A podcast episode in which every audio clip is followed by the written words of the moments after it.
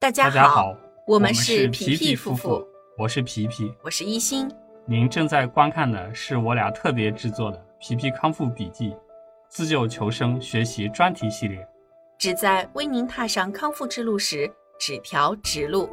各位朋友，大家好。上一期预告片节目播出之后啊，我们收到了很多来自这个密友的私信。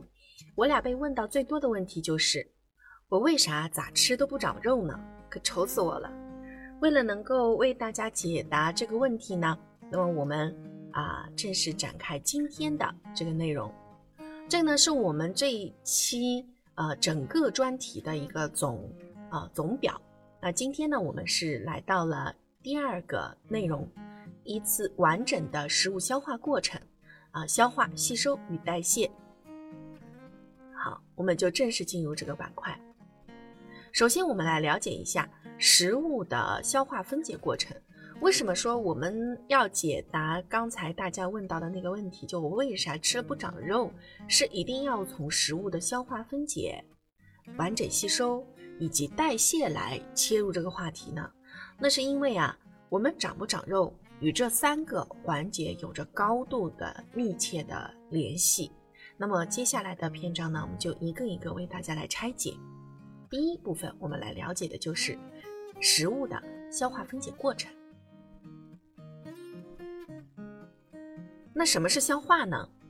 食物在我们的消化道内被分解成可以被细胞吸收的营养素的这个过程，就叫做消化啊，这个过程就叫做消化。那呃，接上一期我们讲到的消化道的系统构造及不同器官的功能那一章里面呢，已经解释过了，就是这个每一个器官的功能与作用。那在这一期里面呢，我们就不重复的来去讲解了，我们就直接进入到消化这个环节啊。好，食物的消化过程呢，它总的来讲呢，就是分为这么几个部分。第一个呢是将食物切断、磨碎。与消化液充分混合，这个是一个比较机械的啊机械过程啊物理消化。第二个呢，就是食物中的大分子有机物在消化酶的作用下分解为能够被细胞吸收的小分子有机物的这个过程啊化学分解。所以，我们总的来讲，营养物质的完全消化依赖于消化道平滑肌的机械性消化和消化腺所分泌的消化液的。化学性消化两种，那前者这个机械性消化呢，物质的成分在我们的胃部并没有发生变化，它只是分子的大小的变化，但主而且这个部分主要是发生在口腔和胃里面，但是后者就是我们所说的化学性消化，是在化学酶消化酶的作用下，物质的成分发生了变化。它的起始是发生于哪呢？是从十二指肠开始，经过了小肠，然后再经过大肠消化之后呢，再从我们的肛门排出，这样子的一个完整过程。所以，我们从这里面其实可以看出，口腔和胃它起到的只是前一段经过我们的消化道平滑肌的机械性消化来完成的分子大小的切碎，从大切到小。而后者是化学层面上进行了酶切、啊水解等一系列的这样的化学反应，使大分子变成小分子，再由小分子结合，重新组合成我们身体需要的各种营养物质，啊，这样子的一个过程。这个呢，就是我们消化系统的一个示意图，从口腔开始咀嚼食物，然后经由我们的食道。啊，蠕动将食物推入我们的胃部啊，唾液呢参与的口腔唾液参与的是淀粉酶的消化，然后再经由胃部由胃腺的参与啊，来分泌胃液啊，有我们的胃液里面含有盐酸和蛋白酶，可以初步的来消化一些蛋白质。注意啊，我们很多人都以为蛋白质的主要消化是发生在胃里，这其实是一个误解。胃里面的胃酸和胃蛋白酶对于蛋白质的分解，它只是起到了一个初步消化的作用，就是给它研磨研碎，从大分子变小分子而已。然后呢，胃通过这个蠕动机械消化，将我们的胃酸和胃蛋白消化酶，就是我们讲的这个盐酸和胃蛋白消化酶，充分混合这些食物糜，再推送到十二指肠。十二指肠进入十二指肠里面去了以后呢，那胰胰腺液和我们的胆汁液都会有导管插入到这个开口。端口与我们的这个十二指肠内部，然后来进行啊充分的混合，因为我们十二指肠也是一节一节啊，然后推送推送推送至小肠，再由我们的肠腺啊，然后至里面的这些消化糖类的、蛋白质和脂肪的各种酶参与，然后一节一节一节一节推送和混合，把它们推到大肠，然后再进行大肠里的这个消化分解啊，最后。排泄出来，这我们一个总的一个示意图，我们一步一步来详细的来看一下啊。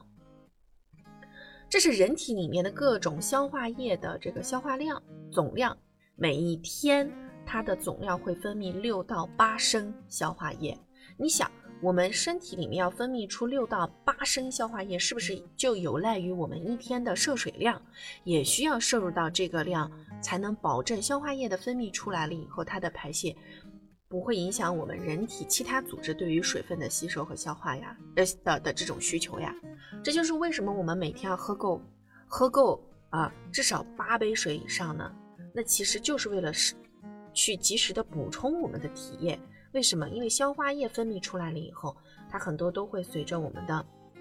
这个代谢啊排泄掉。那要及时的去补充，当然并不是说你一天要排泄掉六到八升的水分啊，不是的，因为到了大肠里面去了以后，小肠的大肠它还会吸收一部分的水分，嗯，这个就是我们的消化液的一些主要的成分啊。我们继续往下看，啊，这个是我们啊的腮腺，嗯，口腔里面的这个消化呢，主要是分解我们的唾液淀粉酶，以及使用牙齿。将我们吃进去的肉食啊、蛋白质啊、谷物啊、豆类啊、蔬菜啊、坚果呀，能够充分的咀嚼，呃，细碎。嗯，一般呢，这个呃，我们呃不会超过十五秒就会咽下去。大家可以观察一下。当然，在康复期内，为了能够保证第一步在口腔里面的这个呃消化过程能够使能够被充分的。啊，利用啊，所以我们其实可以咀嚼呢，刻意的去延长一下我们的咀嚼时间，这样子呢才能保证啊，我们这个食物糊糊状的食物能够进入到胃里去啊。那进到胃里面去了以后呢，会先经历这个物理消化，借助我们的胃壁和胃液的胃壁运动加胃液混合，实现初步的机械性消化和化学性消化。当然了，达。在胃里面，我们的机械性消化的这个环节呢，基本上就是我们整个人体机械性消化的大部分都是在胃里面来完成的。从这个消化的，呃，我们一个一个来看啊。食物进入胃后五分钟，胃蠕动就会开始。胃蠕动是有利于食物和胃液混合，并且协助胃液的化学性消化功能的。食物从胃进入小肠的这个过程称为胃排空。而胃排空速度是会根据食物的物理性质和化学成分的不同而有差别。三类食物当中呢，糖类的排空最快，这个主要是指我们的碳水化合物，我们吃的主食。嗯，蛋白质其次就是我们的肉类，各种样的肉类和豆类蛋白。脂肪最慢，脂肪啊，动物脂肪啊，我们吃菜里面的这个炒菜油啊这一类。混合性质的食物呢？从胃里完全排空，大概大概需要四到六个小时。那这时候就会有朋友问了，就说：“哎，我们那我们一天要吃五到六顿餐，那也是遵循遵循这个原则吗？”当然不会了，我们的胃排空时间已经发生了改变。胃胃切除一部分，或者是大部分，或者是胃全切。我们其实，因为我们上节讲到整个胃的容量有三千毫升，对吧？啊，有三升。是我们整个胃的容量，那你切了切了几分之几，就可以根据这个来折算你剩下的这个胃还有多大，然后你每一次吃饭你能容纳多少食物，这个也可以计算出来。当然了，如果你本身就是这个呃全切患者，那你其实一天的这个进食量就不能根据你还剩下的这部分，因为你没有剩下的胃部了嘛，不能根据这个残胃的容量来进行预估了，这个就必须得安排你每日营养摄入的这个必须量来安排自己的这个饮食。当然，我也我也是建议，就是最好就是一天能够分为啊五到六顿来进食，至少四到五顿。为什么呢？因为我们的这个消化的上限是根据十二指肠内它所分泌的这些消化液的总量来进行调控，你能够被消化吸收多少的。如果你进食的食物的总量，每一次单次进食食物的总量远远大于你的十二指肠及肠溶液当中所分泌的这些消化液的总量，那这个时候你的十二指肠及小肠、大肠呢，在消化过程当中就会受到。一些呃，因为它的工作满负荷了嘛，就会受到一些损伤，久而久之就会引起一些慢性炎症，这个其实是不利不对我们的康复不利的。所以呢，我是建议大家，就是说这个还是要控制住自己的这个啊进食，每一次的单次进食量延长一下。那胃里面的化学性消化就主要是盐酸和胃蛋白酶来实现了，嗯，主要是这一部分。那我们来看啊。当这个盐酸，它不仅仅是胃蛋白酶提供的酸性环境，进入小肠之后，它能够促进胰腺素的分泌，促进胰液、胆汁和小肠液的分泌，它有一个互相促进的作用。嗯，胃蛋白酶原来在适应酸性环境下被激活为胃蛋白酶，嗯，胃蛋白酶原在适应酸性环境下被激活为胃蛋白酶。它可以将蛋白质降解为蛋白，啊，呃，少量的可以把它降解为少量的多肽啊。那么胃液呢，分泌是通过神经和体液的一些这个因素的调节来实现的，嗯。所以我们吃东西其实就会刺激到胃酸的分泌。当这个食糜进入胃里以后呢，它就会。从胃进入十二指肠，就是胃排空开始了以后啊，它就会进入十二指肠，开始了小肠内的消化。小肠内消化是整个消化过程当中最重要的环节。当食糜受到了胰液、胆汁、小肠液的化学性消化及小肠运动的机械性消化了以后呢，许多物质都会在这个部位进入到机体。所以食物通过小肠这个过程其实是并只是它消化开始的一个头部阶段。那胃没有被消化完的这些残渣就会从小肠进入大肠。一般食物在小肠里停留的时间呢，会根据你吃的这个食物的性质，它是不是有被充分的这个消化吸收来决定。呃，三到八个小时不等。那小肠内的化学性消化主要是胰液、胆汁液和小肠液。机械性消化呢，是通过小肠的这个。肌肉收缩啊，来实现内容物的混合和运转的这种节分节的这种节律性的运动，一节一节一节节一节去推送，它其实就是边混合边吸收边消化边推送这样子的一个过程。嗯，它这个不断的去蠕动呢，也有利于血液和淋巴液的回流啊，这样子的一个过程。那这个呢，就是。胰液啊，小肠内的这个消化能力非常强的胰液，它无色无味，呈碱性啊。正常人分泌量是一到两升每天。它呢，主要是由水和碳酸氢盐来构成。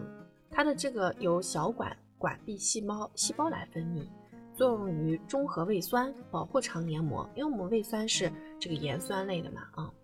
保护肠黏膜不受胃酸的侵蚀。而它里面呢含有这个蛋白水解酶，含有蛋白水解酶啊，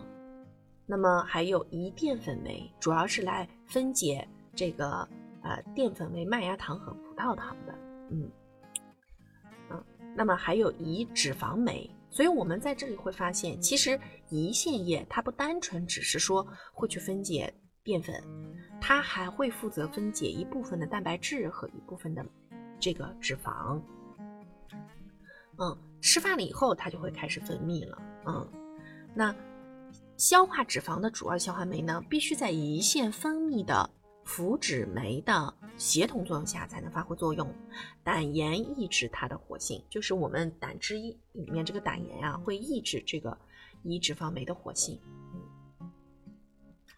进食的时候，胰液分泌会受到神经和体液因素的双向调节，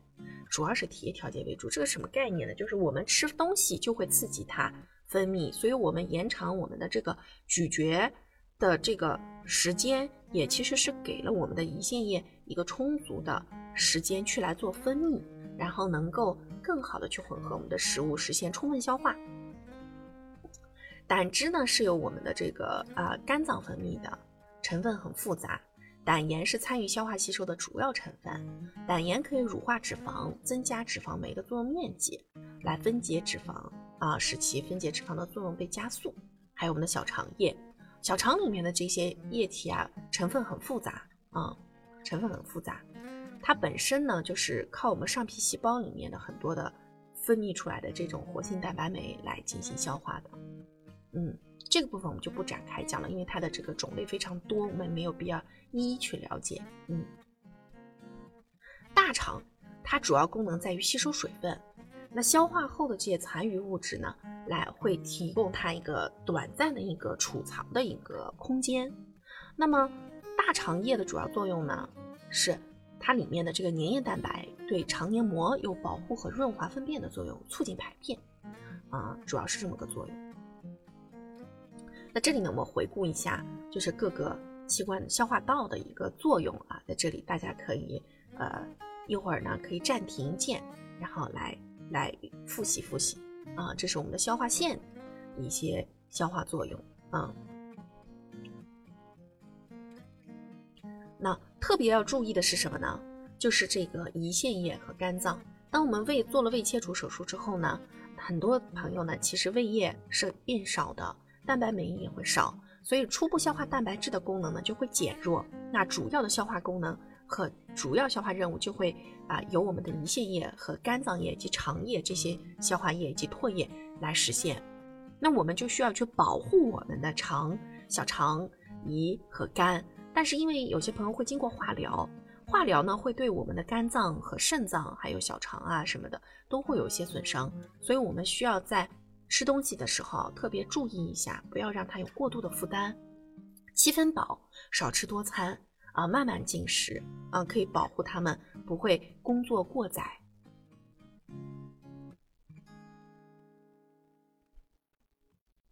好，那这个呢，就是我们三大营养素经过消化之后，能被肠道细胞所吸收的一些中产物。